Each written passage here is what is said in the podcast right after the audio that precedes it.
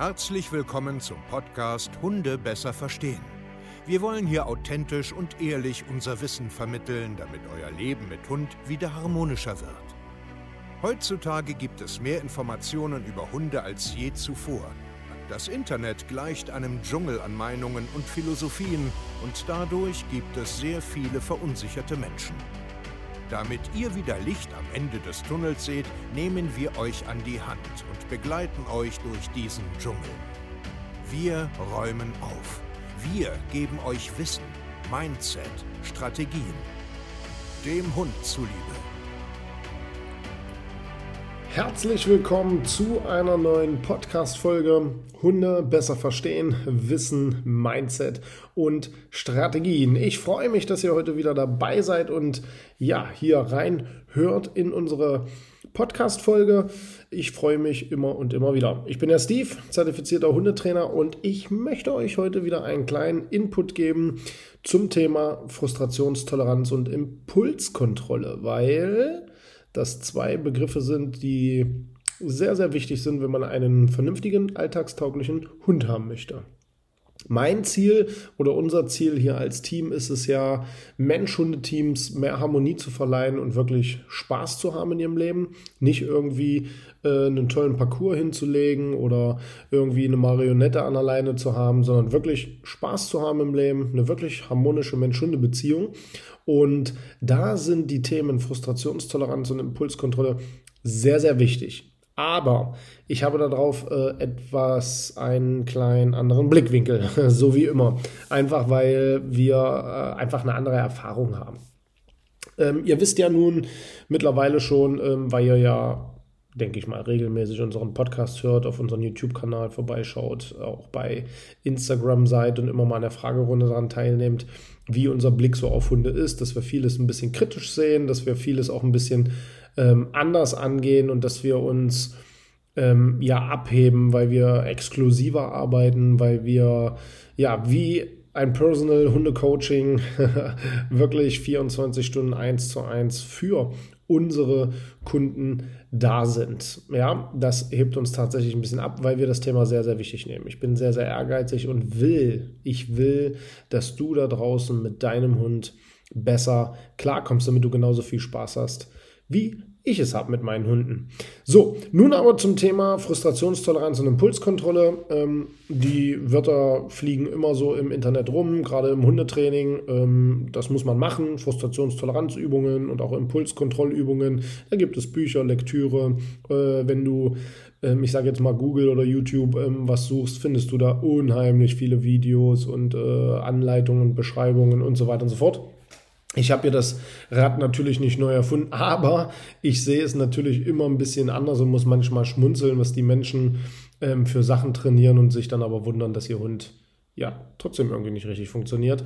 Und das liegt ganz einfach daran, dass man ähm, Hunde ein bisschen dumm darstellt, aus meiner Perspektive. Wir hatten auch ein schönes YouTube-Video schon dazu, aber das ist hier nochmal ein bisschen ergänzend. Ähm, wir erklären jetzt aber erstmal die Begriffe. Frustrationstoleranz ist äh, im Grunde, wenn man es jetzt aus der Psychologie betrachtet, die Fähigkeit, mit Enttäuschungen und Frustrationen einfach umzugehen. Ja, also einfach ein bisschen so, dass man Selbstbeherrschung, Geduld ähm, gelernt hat, so dass man halt einfach mit Enttäuschungen klarkommt. Man kann halt nicht alles haben, was man will. Und bei der Impulskontrolle, ähm, da geht es eher, dass man in der Lage ist, also euer Hund jetzt oder der Hund generell jetzt in der Lage ist, seine Handlungen und Emotionen auch zu kontrollieren. Also ein Beispiel, ich will ihn jetzt füttern, komme mit dem Futternapf und er kann sich zusammenreißen und springt mich jetzt nicht um und reißt mir alles äh, runter und frisst es dann im Fliegen oder er ist im Spielen mit Hunden, ich rufe ihn und äh, er entscheidet sich trotz des hohen Spiels ähm, für mich. Also er kann seine Impulse, seine Emotionen, seine Handlungen kontrollieren und ist in irgendeiner Form noch anwesend und äh, ansprechbar.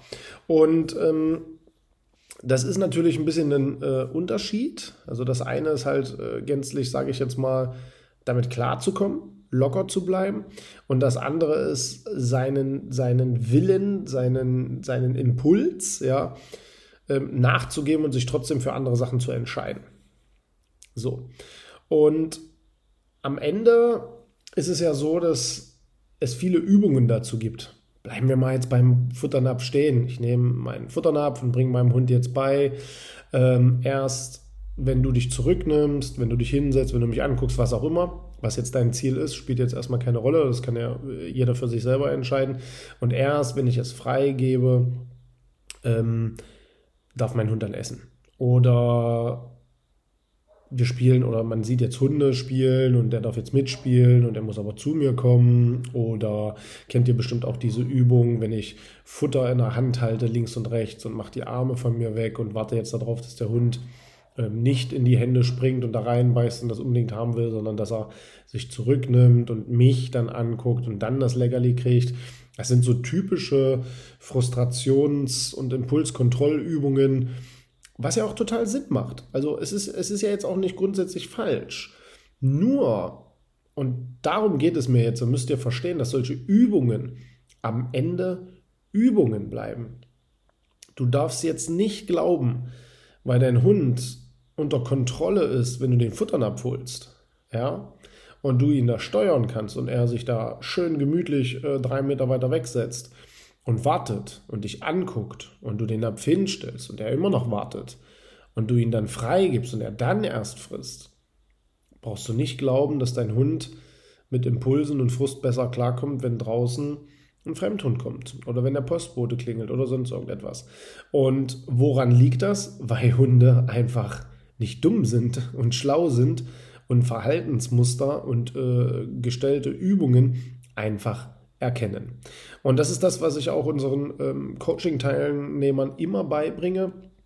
Wenn wir Verhalten haben, was wir nicht möchten, also das, was wir jetzt am Ende abstellen wollen, gibt es Muster und diese muss man erkennen. Und das geht nur durch Beobachten, durch Reden, durch Beobachtungen, durch Blickwinkelverschiebungen, dass man diese Muster erkennt.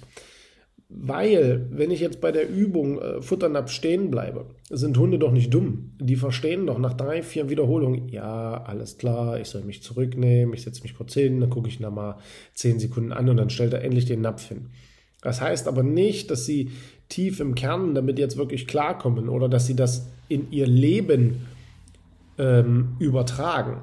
Es gibt nämlich ganz viele Menschen, die da draußen dann wie wild üben, als erster durch die Tür zu gehen, das mit dem Futternapf zu machen, das mit den äh, Leckerlis auf die Pfote legen und erst Freigabe und so weiter und so fort. Und ganz, ganz viele Sachen.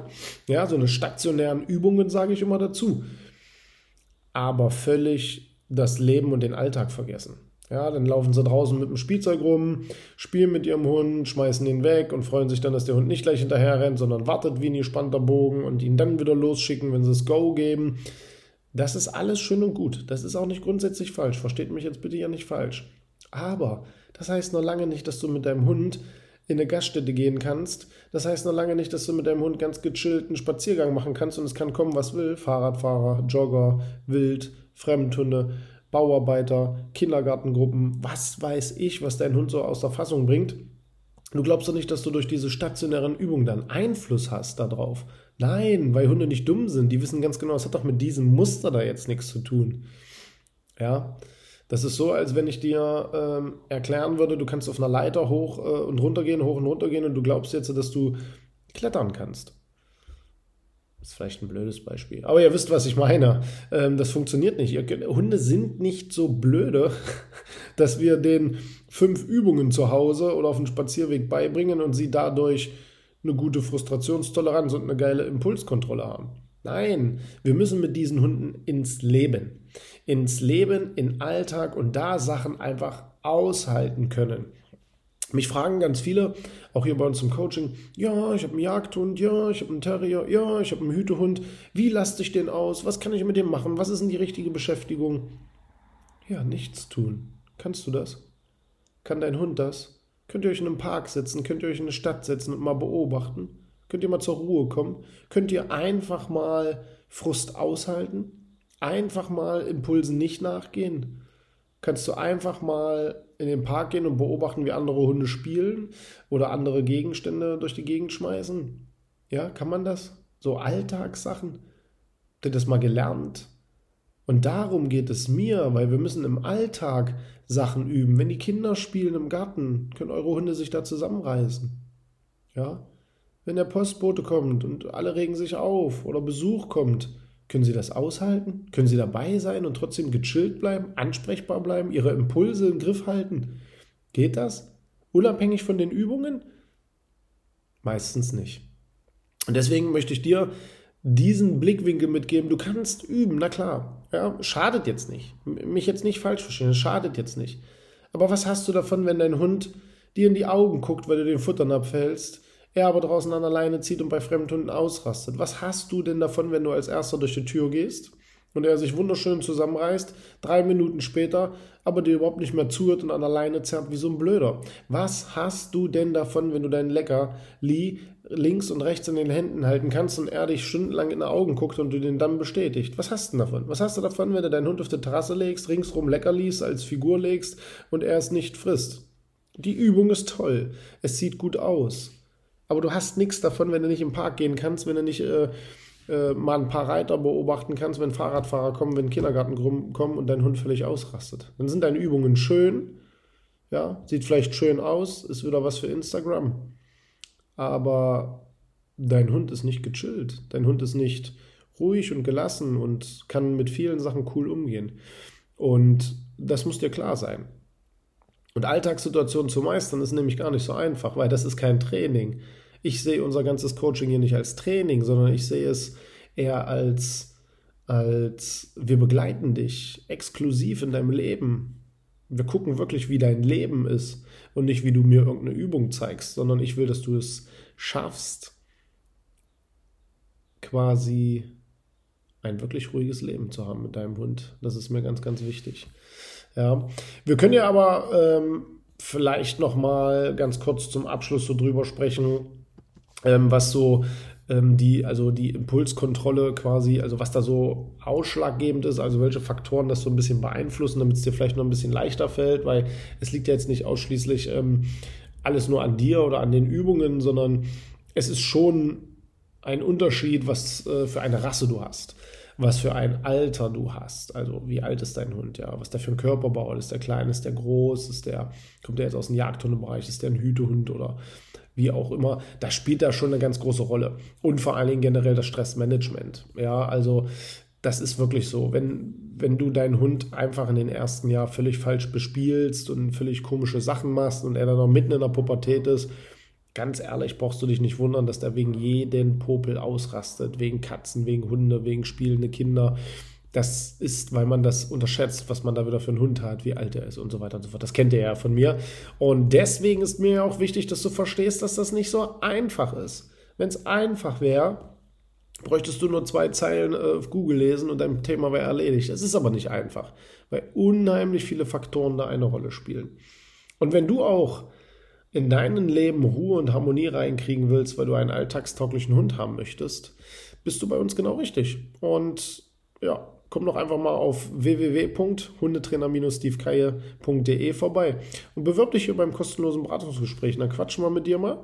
Ja, dann kannst du einen Termin buchen bei uns und dann schauen wir mal, ob wir dir helfen können, um einen ja, Hund zu haben, der eine coole Frustrationstoleranz hat und seine Impulse im Griff hat.